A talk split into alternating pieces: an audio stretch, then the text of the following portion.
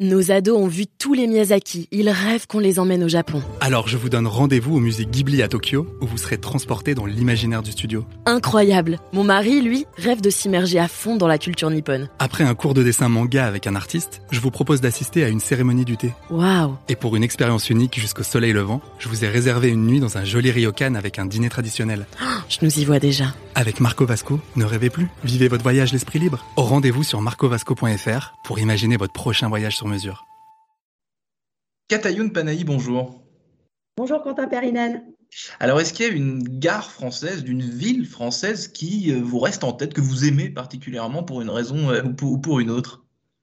Alors nécessairement, euh, j'aime toutes les gares françaises, mais euh, s'il y en a une que je devais citer plus particulièrement, ce serait sans doute la gare de la Ciotat, pour la bonne et simple raison que c'est la, la, première à avoir euh, été filmée dans l'un des les premiers films des Frères Lumière, qui mettait en scène justement l'entrée d'un train dans cette gare, et je trouve qu'elle est assez mythique de ce point de vue-là. Mais sinon, on a un, patrimoine absolument fabuleux euh, et, toutes les gares sont, absolument magnifiques. Euh, D'ailleurs, mes, collègues de Gare et Connexion font régulièrement euh, un concours de la gare la, la, plus plébiscitée. et donc, chaque année, une gare est mise en avant et à l'honneur.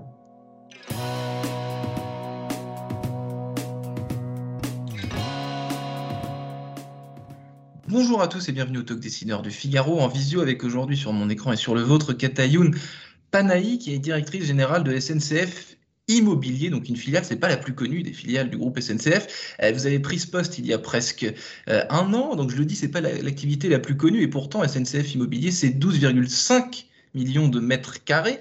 Alors ces mètres carrés, ils sont répartis comment exactement, Katayoun Panahi? Donc la première question sur la gare était évidemment pour que tout le monde sache de quoi on parle, parce que la SNCF, c'est vrai que euh, dans l'univers commun, on fait référence à des gares et à des trains, mais pas spécialement à l'immobilier. Alors effectivement, vous avez raison, Quentin. euh, euh, c'est assez méconnu, mais euh, le groupe SNCF est l'un des plus grands propriétaires fonciers de France, puisque c'est le deuxième propriétaire après l'État, avec un patrimoine qui est extrêmement étendu. un peu partout, sur l'ensemble du territoire national. hein. Il y a un ancrage territorial très fort du groupe SNCF grâce à ce patrimoine. Et ça représente à peu près, près de 30 000, mètres- 30 000 hectares de foncier et euh, 8 millions et demi de mètres carrés de bureaux, par exemple, que nous gérons en tant que euh, grand utilisateur. Donc 8 millions et demi de bureaux, il y a aussi du logement social, il y a aussi des espaces euh, de ferroviaires. Parfois, on va, on va reparler de transition énergétique et de transformation de ce patrimoine tout à l'heure, mais euh, c'est très varié finalement, ce que, ce qu'on met derrière ce terme immobilier un petit peu commun finalement. Absolument. Alors en fait, on peut euh, distinguer trois grandes missions pour euh, euh, la, branche immobilière du groupe SNCF. Une première mission qui est celle de gérer, maintenir, reconstruire le patrimoine utilisé pour nos propres besoins, qu'ils soient ferroviaires, industriels ou tertiaires. C'est les 8 millions et demi de mètres carrés de, de bureaux, mais c'est aussi les technicentres industriels, l'outil de production du groupe SNCF que nous sommes amenés à gérer. Deuxième grande mission euh, qui est héritée euh, de la préoccupation de l'employeur euh, qu'est la SNCF, qui se soucie beaucoup aussi de ses salariés et notamment de leur logement. Et donc nous avons un parc de 95 000 logements dont nous assurons la gestion locative. Et puis troisième grande mission, euh, qui est celle euh, d'un propriétaire foncier qui euh, désormais est très soucieux aussi de la gestion de ce foncier de manière sobre. Parce que je pense que euh, chacun euh, euh, a conscience de l'urgence climatique et de la nécessité de la sobriété foncière. Et donc, nous, optimisons notre occupation de nos parcelles en essayant de concentrer sur un bout de la parcelle les activités qui sont strictement nécessaires aux, aux fonctionnalités ferroviaires et nous libérons ainsi une grande partie de notre foncier que nous pouvons valoriser et nous pouvons ainsi transformer ces friches ferroviaires en de nouveaux quartiers euh, agréables à vivre, présentant toutes les aménités, euh, présentant à la fois des logements, des bureaux, des commerces de proximité, de l'agriculture urbaine, de la logistique urbaine, des services, des équipements culturels, associatifs, etc. des tas de choses. Donc, Katayoun Panahi, euh, vous l'avez dit, le premier client des SNCF Immobilier, c'est la SNCF, mais ces autres clients, c'est qui? Du coup, ce sont les promoteurs, ce sont, ce sont des, villes, des, des, pouvoirs publics. Racontez-nous un peu les coulisses justement de ce patrimoine immobilier que vous nous avez décrit.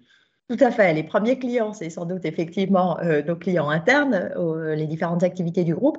Et euh, nos, premiers clients sont aussi surtout nos concitoyens.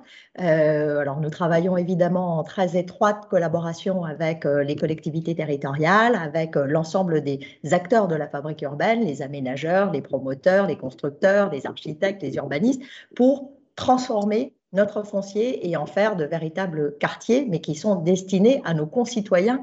Euh, je rappelle que euh, le groupe SNCF est un groupe, est une entreprise publique, donc on, est, euh, on a toujours accompagné la société française, j'ai coutume de le dire, dans ses transformations, et aujourd'hui, nous accompagnons aussi cette transformation de la fabrique urbaine pour aller dans le sens d'une ville qui soit plus sobre, plus résiliente et plus inclusive et solidaire. Et c'est assez euh, récent. SNCF Immobilier a été créé il y a 15 ans, euh, je crois. Donc, euh, ça fait 15 ans que ce. En 2015. Ça fait, ça fait, oui, ça fait à peine 5-6 ans. Ça fait 5-6 ans. Euh, donc, euh, on vient de parler de, vos clients, on vient de parler d'hybridation des espaces. Et j'ai vu aussi sur votre site qu'il y a un, fort intérêt euh, sur l'architecture. j'ai vu que les projets qui sont en cours, c'est des choses dans l'air du temps, c'est des choses modernes. On essaie aussi de, en mettant en valeur ce patrimoine foncier que vous avez parlé, on essaie aussi d'associer des architectes de renom pour, pour mettre en valeur visuellement, si, je puis dire, le, du mieux possible ce patrimoine tout à fait. Alors en fait, euh, notre patrimoine, il présente un atout considérable qui est celui de, l'artificialisation. C'est un, foncier qui est déjà imperméabilisé, artificialisé. Or aujourd'hui, on sait que l'enjeu euh, qui a d'ailleurs été inscrit dans la loi climat et résilience, c'est d'aller vers euh, le zéro artificialisation net, comme on dit. L'objectif étant de viser ce zéro artificialisation à l'horizon 2050 et même de diviser par deux l'artificialisation artificialisation dans les dix années qui viennent, parce qu'aujourd'hui, on a à peu près 20 euh, à 30 000 hectares de foncier en France qui, chaque année, d'espaces naturels euh, à caractère euh, agricole ou, forestier qui chaque année sont artificialisés. Donc pour éviter d'artificialiser des sols qui ne le sont pas déjà, utilisons ceux qu'ils sont. et notamment le foncier ferroviaire, le foncier SNCF, qui peut être très utile pour aller dans le sens de cette sobriété, pour tenir compte justement des enjeux de transition écologique et euh, en l'utilisant, non seulement on évite d'artificialiser, mais en plus on rend perméable des sols qui ne l'étaient plus, euh, parce que sur la plupart de nos parcelles, on veille à créer non seulement des quartiers où il y a de l'habitat, des bureaux, mais aussi on fait de la renaturation en ville, on fait euh, de la végétalisation en pleine terre et on crée ainsi euh, des, îlots qui luttent contre la, la, chaleur urbaine. Alors ça vient compléter tous les gestes architecturaux que vous venez d'évoquer sur le bâtiment. Je pense qu'au-delà des bâtiments sur lesquels il faut effectivement essayer d'améliorer le cadre de vie de nos concitoyens, euh, pour améliorer ce cadre de vie, ça va aussi avec la euh, renaturation, euh, phénomène qui est d'ailleurs considérablement accentué avec la crise sanitaire inédite que nous venons de vivre. nos concitoyens aspirent tous à pouvoir bénéficier d'un cadre de vie agréable et végétalisé. Vous avez parlé, Katayoun Panaï, de, cette transformation en ville, mais quid de la campagne? Parce que j'imagine que dans, dans, des milieux un peu plus ruraux, dans des communes avec moins d'habitants, euh, il y a aussi du, patrimoine foncier, parfois des gares fermes, euh, des espaces ferroviaires ne sont plus fréquentés pour des raisons ou pour des autres. Là aussi, il y a un enjeu de transformation peut-être différent euh, qu'en ville. Qu'est-ce qui change quand on passe du milieu urbain au milieu rural dans votre métier? Tout à fait, vous avez raison de le souligner. On a des enjeux qui sont propres euh, aux, zones denses, avec euh, la caractéristique de devoir répondre simultanément à cette demande de renaturation que j'évoquais tout à l'heure, mais aussi à la demande de création de logements et notamment de logements sociaux qui restent, euh, dont la demande reste très forte, notamment en zones tendues, hein, dans, les, dans les zones denses. et donc, il nous appartient d'accompagner la société française pour répondre à ce double objectif euh, ne pas euh, opposer, mais au contraire essayer de concilier le social et l'écologie, ce qu'on on arrive à faire. Hein, on en fait la démonstration chaque jour dans nos, dans nos projets. C'est pas toujours simple parce que c'est un modèle économique qui est assez complexe puisque aujourd'hui notre modèle économique, le modèle de la valorisation foncière, repose essentiellement sur le paradigme de la période de reconstruction d'après-guerre, sur mmh. la euh, valeur économique des terrains et n'intègre pas la création de valeur environnementale. Donc on a ce sujet-là dans les zones urbaines et dans les territoires plus périphériques, en zone rurale, vous avez raison, on a d'autres problématiques, des problématiques qui euh, sont en train, euh, on est aussi dans une période de transition avec euh, le déploiement du télétravail. vous le savez, il y a une forme d'exode urbain qui est en train de, de, de s'instaurer aussi. On a des polarités secondaires, des petites villes qui sont aussi en train de, de s'accroître, en tout cas la démographie se, se, se développe.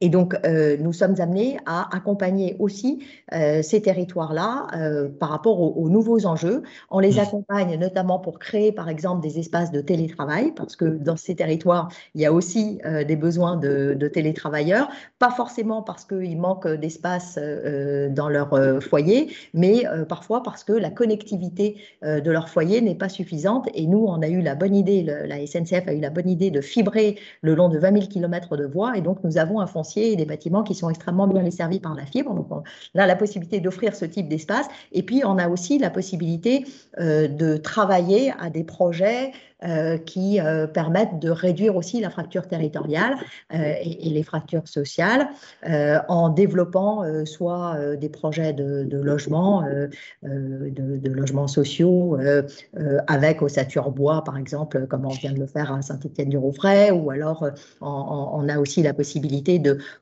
réfléchir avec les citoyens, avec les habitants eux-mêmes, à euh, ce qu'ils souhaitent et, ce qui serait le plus euh, pertinent pour l'écosystème local. C'est ce qu'on fait par exemple dans l'ancienne gare désaffectée de Lunel à côté de Montpellier, où on a instauré une permanence architecturale. Donc il y a des architectes qui sont là sur place et qui euh, testent en grandeur réelle différentes programmations, différentes affectations avec la population pour voir ce qui leur conviendrait le mieux et ce qui marche le mieux dans cet écosystème-là.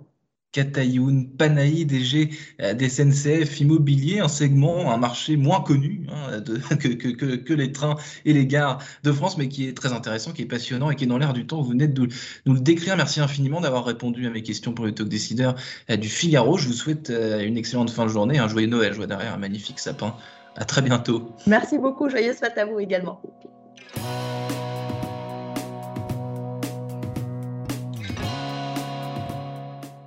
Nos ados ont vu tous les Miyazaki. Ils rêvent qu'on les emmène au Japon. Alors je vous donne rendez-vous au musée Ghibli à Tokyo, où vous serez transporté dans l'imaginaire du studio. Incroyable Mon mari, lui, rêve de s'immerger à fond dans la culture nippone. Après un cours de dessin manga avec un artiste, je vous propose d'assister à une cérémonie du thé. Waouh Et pour une expérience unique jusqu'au soleil levant, je vous ai réservé une nuit dans un joli ryokan avec un dîner traditionnel. Oh, je nous y vois déjà. Avec Marco Vasco, ne rêvez plus, vivez votre voyage l'esprit libre. Au rendez-vous sur marcovasco.fr pour imaginer votre prochain voyage sur mesure.